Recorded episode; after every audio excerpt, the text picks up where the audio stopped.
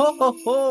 E aí, pessoal, tudo bem? Sou Pedro Altreto, professor aqui da UFABC, e você já me conhece. Mas dessa vez eu não estou aqui para te falar sobre nenhum Ciencion e nenhum Fóton. Isso que você ouve é uma mensagem de toda a nossa equipe para você que passou esse longo e agitado ano de 2020. Desejamos a você um feliz Natal e que você tenha um bom descanso nessa época de final de ano. O meu agradecimento especial vai para essa equipe incrível que a gente tem aqui no Ciencion. Enxuta, mas que consegue entregar dois programas por mês com muito trabalho e muita dedicação, além da revista Ciencion na escola. Agradecer especialmente ao Arthur Ferreira, ao Felipe Gomes, ao Thiago Duarte, à Beatriz, ao co-coordenador desse projeto, Célio Angolini. É uma equipe pequena, mas que trabalha muito para entregar para você um material de muita qualidade. E como relembrar é viver, a gente preparou para você trechos do Ciencion desse ano de 2020, que foi um ano completamente atípico pra gente. A gente teve que se reinventar,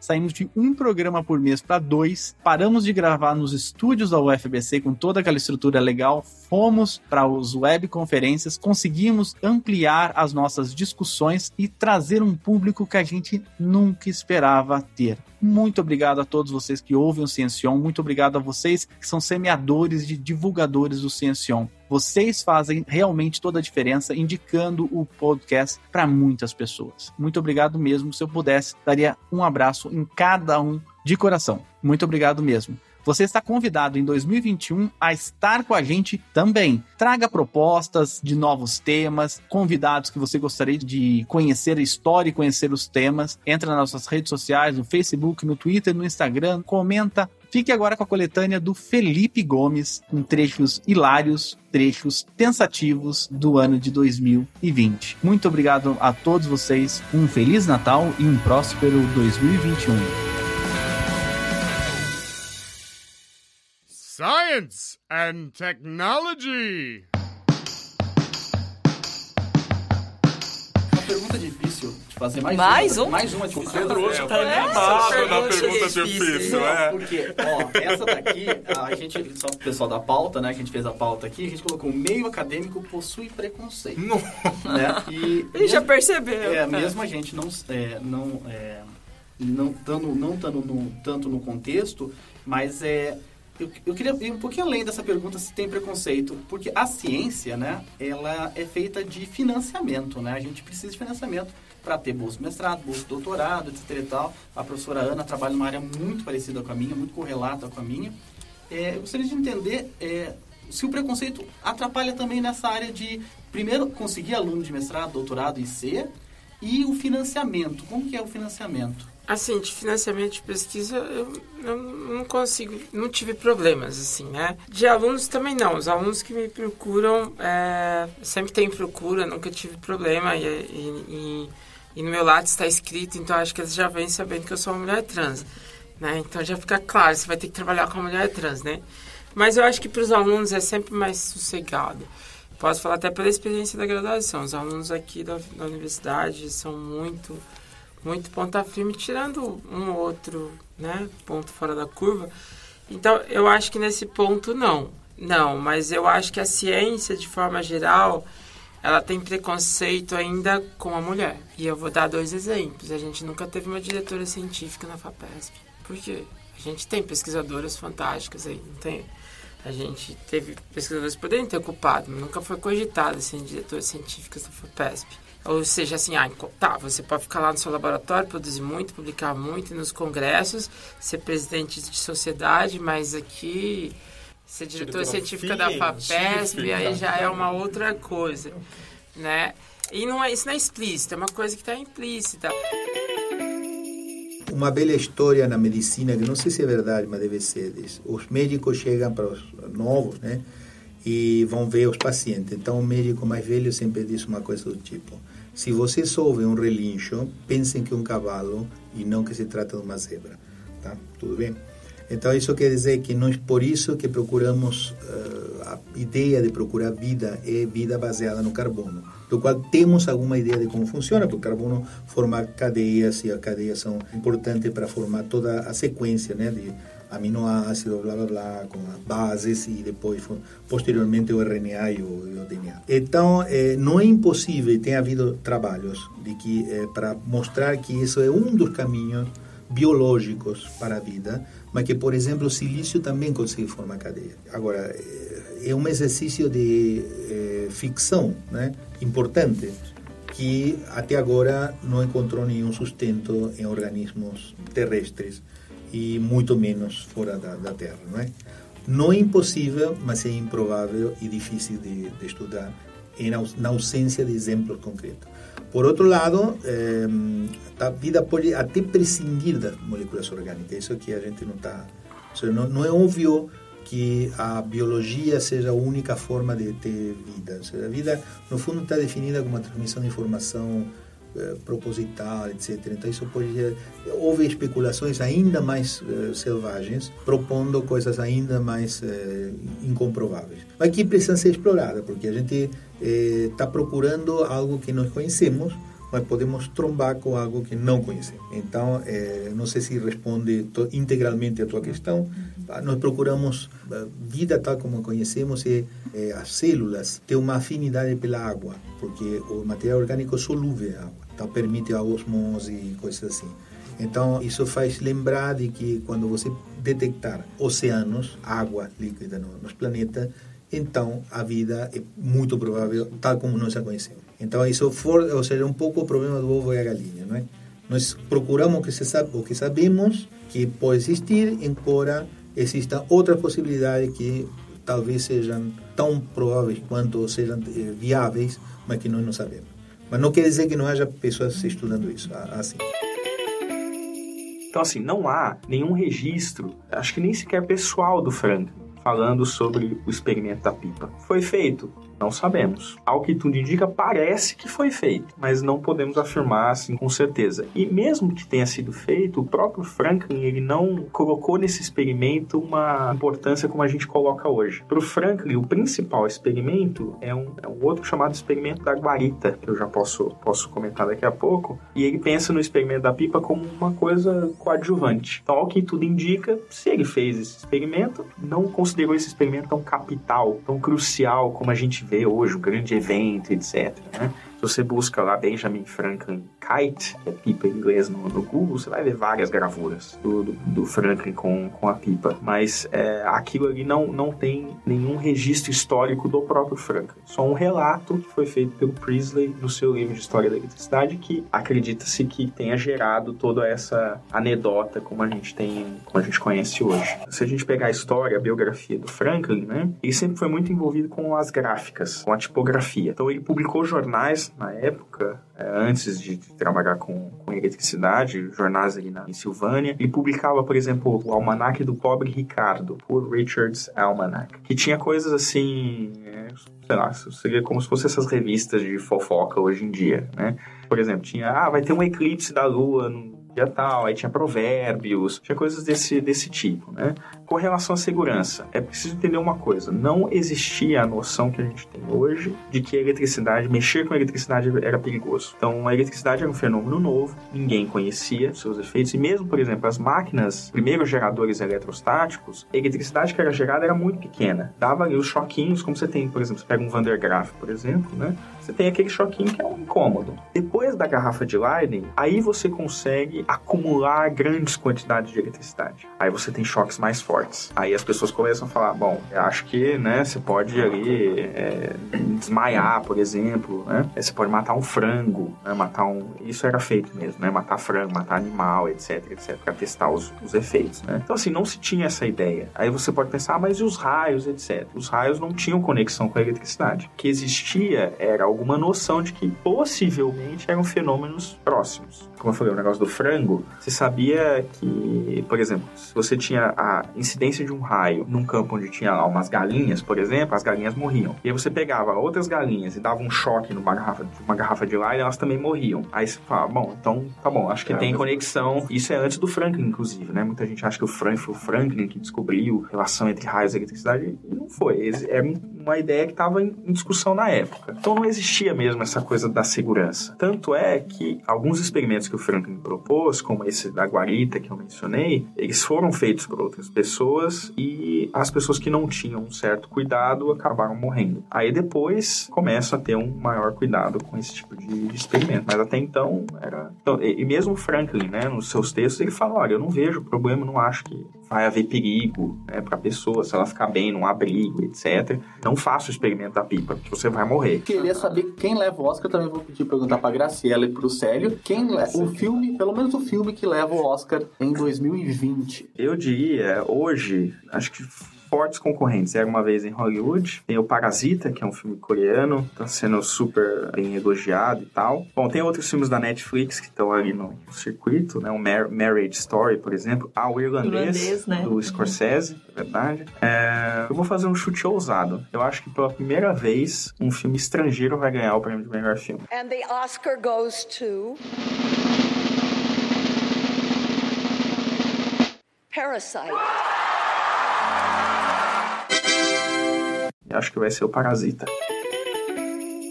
o tempo, pelo que você tá me contando, então pode passar diferente de pessoa para pessoa, né? Para mim, nesse isolamento aqui, por exemplo, ontem, para mim, o dia foi de uma hora, praticamente. Eu nunca, nunca vi um dia passar tão rápido como o dia que passou de ontem.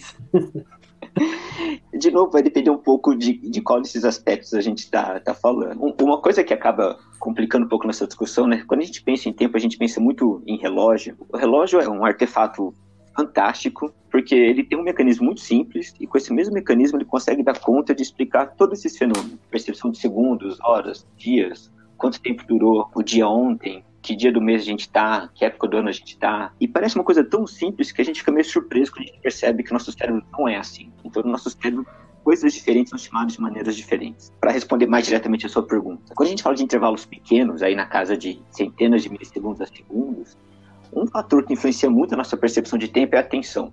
Se você está com sua atenção alocada a outra coisa, se você está fazendo outra atividade, o tempo passa muito rápido. Se você está alocando sua atenção no tempo, o tempo passa muito devagar. Então, se você está fazendo uma coisa extremamente entediante, está na fila de um banco, está esperando água ferver, está fazendo qualquer coisa que você não tem nada para prestar atenção, toda sua atenção está alocada no tempo e o tempo passa muito devagar.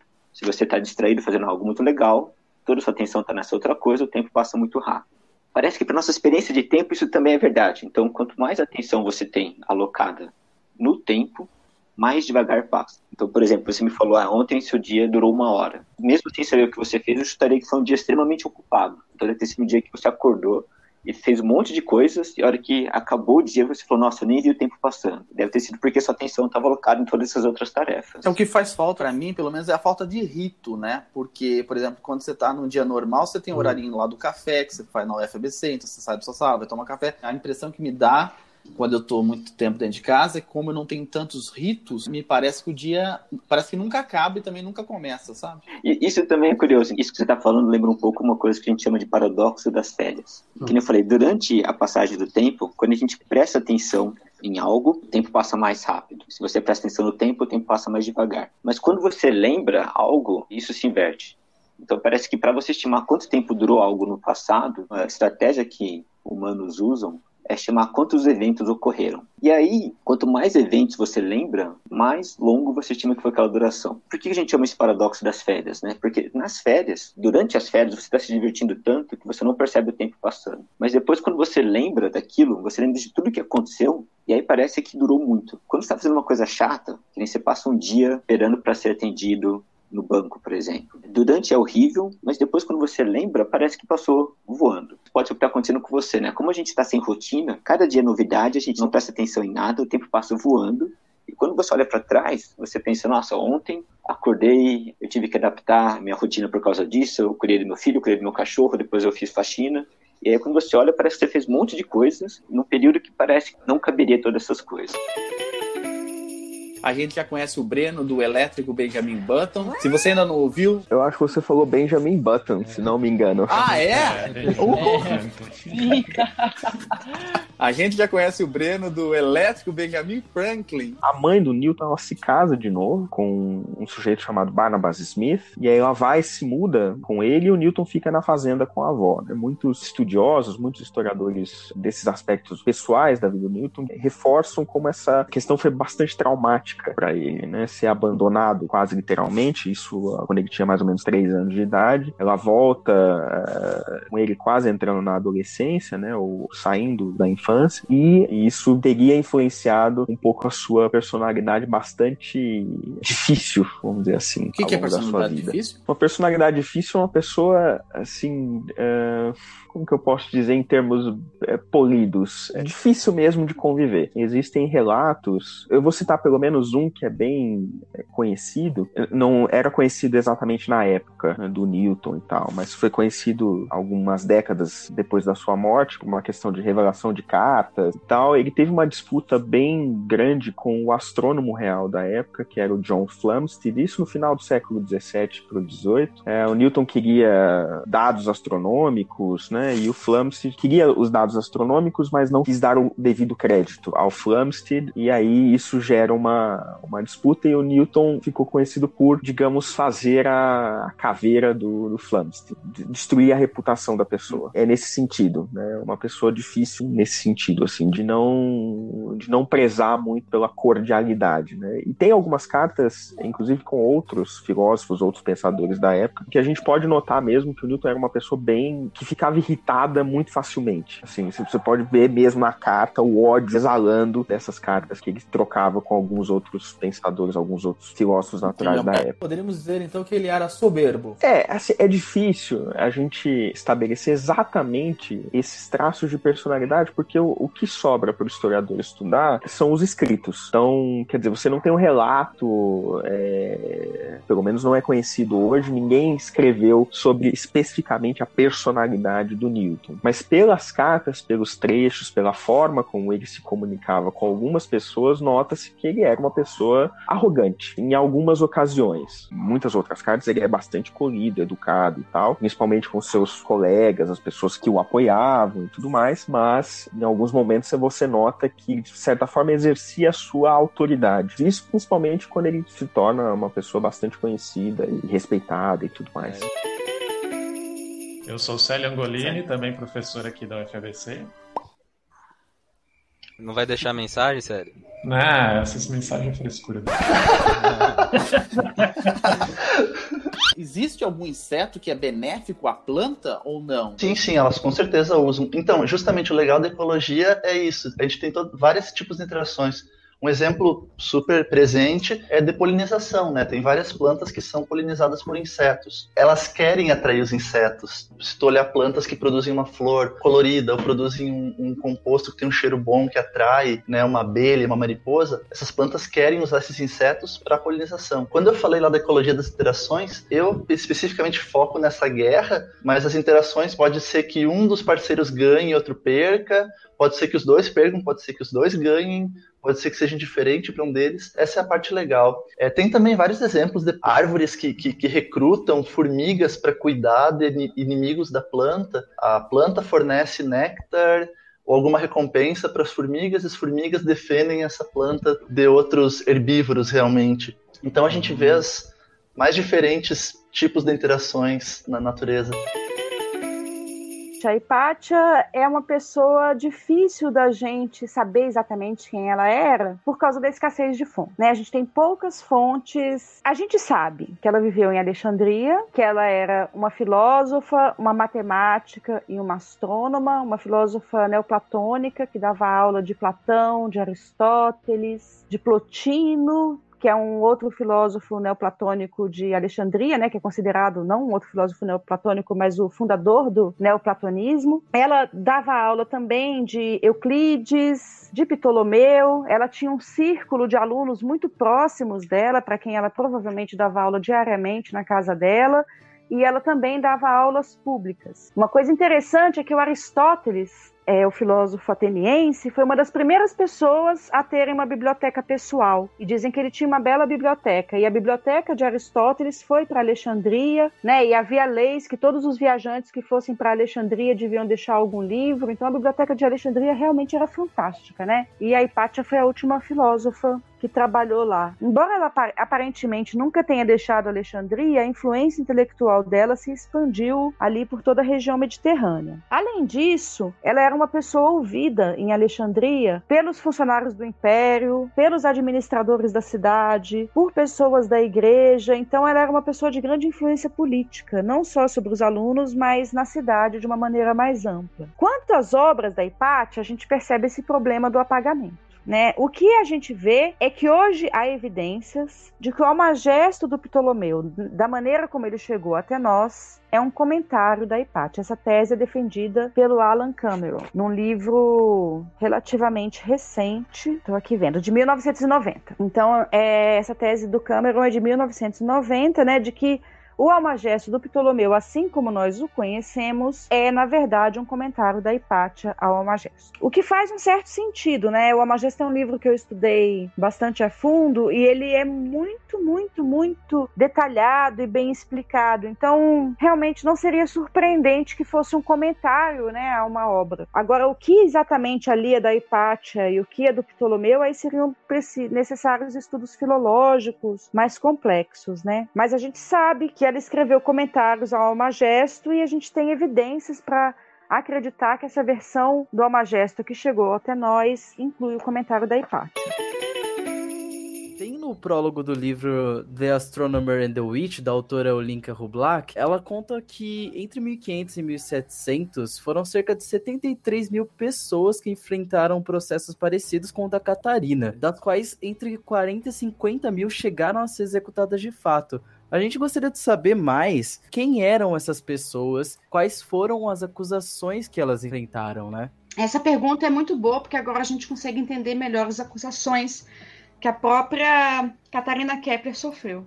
Bom, primeiro, eu queria dizer que esse número entre 40 e 50 mil é um número conservador. A Silvia Federici ela estima que cerca de 300 mil mulheres tenham sido queimadas na Europa entre 1570 e 1630. É curioso que o Kepler viveu entre 1571 e 1630. Então, a vida do Kepler, esse grande expoente da Revolução Científica, coincide exatamente com o auge da queima das bruxas na Europa. Fundamental, então, a gente notar, antes de mais nada, que a queima das bruxas não é algo da Idade Média. Né? Eu acho que o equívoco mais comum é esse. É você achar que a queima das bruxas era algo da Idade Média, quando todo mundo era muito religioso, e aí veio a ciência e acabou com a queima das bruxas. Na verdade, o fenômeno é mais complicado do que isso. A Silvia Federici, ela ensina pra gente, bom, cronologicamente a gente vê, né, que a queima das bruxas coincide com o capitalismo mercantil, né, a ascensão do colonialismo, com a revolução científica. Então não é um fenômeno medieval. É um fenômeno que está muito mais voltado à imposição de uma disciplina de trabalho necessária para as novas relações capitalistas que estão sendo forjadas de um lado e de outro controle do corpo das mulheres. Que é fundamental para os capitalistas, além da matéria-prima que vem das colônias, além, é claro, do capital, são os trabalhadores. Os capitalistas precisam de mãos para trabalhar. E quem produz os trabalhadores de graça são as mulheres. Daí a criminalização às mulheres que conheciam técnicas contraceptivas. Daí a criminalização da homossexualidade. Daí a criminalização do aborto. Todas essas coisas que na Idade Média aconteciam normalmente passam a ser proibidas. Por outro lado, nessa época, a gente tem o cercamento das áreas comuns. Né? Então é fundamental pensar: o que, que essas pessoas comiam? Essas pessoas comiam o que elas plantavam. No verão, algumas hortaliças e tal. No inverno o que tinha era grão, né? Basicamente grão. Essas pessoas também costumavam ter uma vaca, elas nunca matavam essa vaca, a vaca era para dar leite, algumas galinhas, mas tanto as galinhas, né, a produção de ovos pelas galinhas, quanto o leite diminuía muito no inverno. E os grãos, tinha inverno em que você tinha mais grão, tinha inverno em que você tinha menos grão. Qual era a proteína, qual era a carne que essas pessoas comiam? A carne que essas pessoas comiam era a carne que eles caçavam e pescavam nas terras comunais, na floresta de Württemberg, no caso né, da Catarina Kepler. Quando essas florestas são cercadas, e aqui acontece isso, o Duque de Wittenberg começa a se corresponder com outros nobres de países protestantes, tentando formar alianças, e eles começam a visitar esse castelo de Leonberg, vão caçar, então eles querem agora a floresta para eles se divertirem, eles não querem mais o povo lá pescando, caçando, javalis, agora os javalis são para os nobres caçarem. Esse é um ponto fundamental, porque essas mulheres que estavam justamente envolvidas com esse trabalho de reprodução, ou seja, o trabalho de manter as pessoas vivas, elas têm que conseguir comida em algum lugar. E elas começam a roubar comida. Começa a haver uma criminalização dessas atividades também. Então, a mulher que roubava, sei lá, um carneiro, né, do nobre que produzia lã para fazer um churrasco. Agora vão dizer que eles estão fazendo um churrasco com um bebezinho, que é um sabá de bruxas, que o demônio estava lá, com seus pés de cabra e os seus chifres e tudo mais, e que elas estavam fazendo coisas terríveis, quando não era. Era uma, uma festa. Elas estavam lá passando um carneiro, o pessoal fazia uma festa, um sexo ali na floresta e tal, mas era isso, né? Não eram rituais satânicos. Essa criminalização é justamente, então, algo que surge num contexto de cercamento das terras comunais, de imposição de uma nova disciplina de trabalho, porque trabalho combina com isso, né? Com uma ética de muita disciplina, né? Não é com liberdade. O capitalismo não, não, combina com muita liberdade das pessoas. E eram essas as pessoas, então, que foram perseguidas. Tem um livro interessante para entender isso, que não é exatamente sobre as bruxas, mas é também sobre esse período, que é o livro do Thompson, A Formação da Classe Operária Inglesa, que fala exatamente do mesmo processo. A gente aprende no colégio pelo menos eu na minha época aprendi, que a passagem do feudalismo para o capitalismo corresponde a uma passagem do poder da nobreza para a burguesia. Mas o que aconteceu não foi bem isso. O que aconteceu foi uma aliança entre a nobreza e a burguesia para suprimir as revoltas camponesas que estavam acontecendo, né, dos dois lados do Canal da Mancha, tanto na Inglaterra quanto na Europa continental.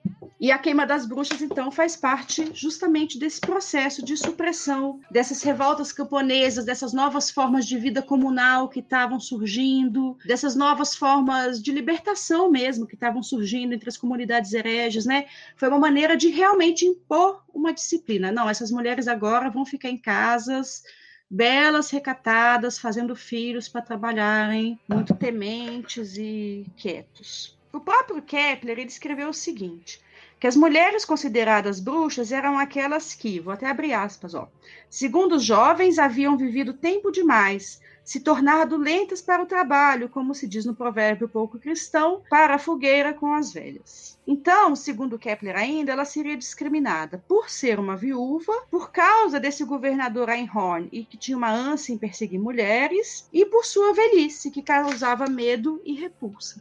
Então, nessa nova disciplina capitalista, né, os corpos das mulheres foram transformados em fábricas de trabalhadores essa medicina popular que era exercida pelas mulheres foi criminalizada, conforme a medicina foi se estabelecendo nas universidades. Inclusive, as parteiras também foram ridicularizadas, elas eram chamadas de incompetentes, né? E agora os médicos homens é que deviam entender disso. Eu tenho uma amiga, professora da FBC também, a Luciana Palharini, e eu vi uma fala dela muito interessante, em que ela falou que no começo esses médicos não lavavam as mãos entre tratar de um doente, sei lá, de peste bubônica e fazer um parto. Então a mortalidade dos bebês aumentou muito quando se deixou de recorrer às parteiras. Mas nada disso estava aberto à discussão. Então essas mulheres que faziam essas garrafadas, essas mulheres benzedeiras, começaram a ser perseguidas. As mulheres pobres que invadiam as florestas, na Alemanha muito frias, nem para conseguir lenha as pessoas não podiam mais entrar nas florestas. Então, basicamente, eu acho que esses são os motivos. A Catarina, outra acusação contra ela é que ela teria feito uma reza para o açougueiro de Leonberg, que também estava mancando. As pessoas, pelo visto, levavam uma vida muito dura, né? Carregando peso e tal, que prejudicava o organismo e acabava culpando as bruxas, né? A mulher passou, me botou uma olhada e pronto.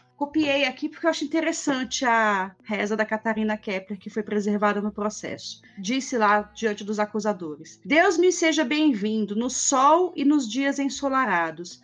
Você vem cavalgando em nossa direção. Aqui está um humano. Permita-se perguntar: Deus, Pai, Filho e Espírito Santo e a Santíssima Trindade. Dê a esta pessoa carne e sangue e também uma boa saúde. Pronto, essa reza também já foi considerada uma coisa terrivelmente supersticiosa, demoníaca, né? E o Kepler teve muito trabalho para dizer que essa alusão ao sol não era suficiente para fazer da mãe dele uma bruxa. Uma outra acusação contra a Catarina Kepler foi de jamais chorar. Né? Em nenhum momento do processo ela chorou. Isso era considerado um sinal de bruxaria. E é interessante a gente ver um pouquinho da personalidade dela quando ela diz: Minhas lágrimas secaram, eu perdi filhos demais, eu não consigo mais chorar, mas eu vou gritar contra a injustiça de vocês no dia do juízo final. Então a gente vê que ela era uma mulher braba, né? Como a gente diria hoje. E isso era um problema. Ela era uma mulher que viajava, ela era uma mulher que andava pela cidade, ela era uma mulher que conversava, e isso agora não cabia mais na nova disciplina que estava sendo imposta. Mas tem uma coisa que eu acho que me chama muita atenção nessa questão das definições, né, de música, que uh, um aspecto, né, que nenhuma dessas definições abarca, na verdade. O fato de que a música é um comportamento que caracteriza o ser humano. Isso é uma coisa que nenhuma definição engloba, né, mas no entanto é, é o que é mais evidente, né, sobre música, né, que música é um comportamento característico do ser humano. Da mesma forma que a gente nasce programado a aprender falar, independentemente de que língua a gente vai aprender a falar. Aparentemente também a gente nasce programado a se envolver de alguma forma em atividades musicais, né? Existe uma enorme diversidade de estilos musicais, mas o impulso a apreciar ou a fazer música está sempre presente, né? Independente da cultura em que a gente nasce. E é engraçado, né? Como a música é importante para os seres humanos e a gente nunca para para pensar por que isso, né? É uma coisa que a gente não, normalmente não gasta tempo pensando, a gente só consome, né? Tem um estudo que fala que os americanos ouvem mais de 5 horas de música por dia e que gastam mais dinheiro com música do que com sexo ou remédios. Então, imagino que é isso. Rapaz. Uh, é uma importância aí que a gente não tem, não, nunca, enfim, eu nunca tinha parado para pensar nisso, né? O que, que, é o ouvido absoluto, né? Vamos lá, vamos tentar definir primeiro o que, que é isso para quem não sabe, né? O ouvido absoluto é uma habilidade que algumas pessoas têm de associar nomes de nota ao som, né? Sem referência. Se toca uma buzina, sei lá, na rua, aqui, agora, portador de ouvido absoluto vai dizer assim: ah, essa buzina está em Mi bemol. No som da buzina vem junto o rótulo Mi bemol. A gente pode pensar nisso como uma espécie de sinestesia também. Né? Por que, que é sinestesia? É quando você mistura informação de duas modalidades sensoriais. Né? Então você pode ouvir um som e relacionar uma cor àquele som. Isso não é incomum entre portadores de ouvido absoluto também, mas não necessariamente só entre portadores de ouvido absoluto. Né? Tem outras pessoas que têm sinestesia. Uh, com letras, por exemplo, de ver letra e cada letra tem uma cor, ou cada som tem um cheiro, ou uma textura específica, isso é imediato, né? Mas a sinestesia, ela varia muito, né, de uma pessoa para outra, assim. Eu posso ouvir um sol, uma nota sol verde e você ouvir a nota sol azul, entendeu? Então a sinestesia não tem um padrão, não é igual para todo mundo. Muito obrigado a você que está escutando o Ciencion. Não esquece de nos seguir lá na, no Facebook, no Instagram, no Twitter e entrar na nossa página que é pesquisa.fbc.edu.br barra. Se você não guardou esse nome completo, é só ciencion.com, entra lá ou mande contato arroba. Obrigado. Olá! O podcast que você acabou de ouvir foi editado por Fê Gomes com colaboração de Tiago Duarte. Um Feliz Natal e até o ano que vem!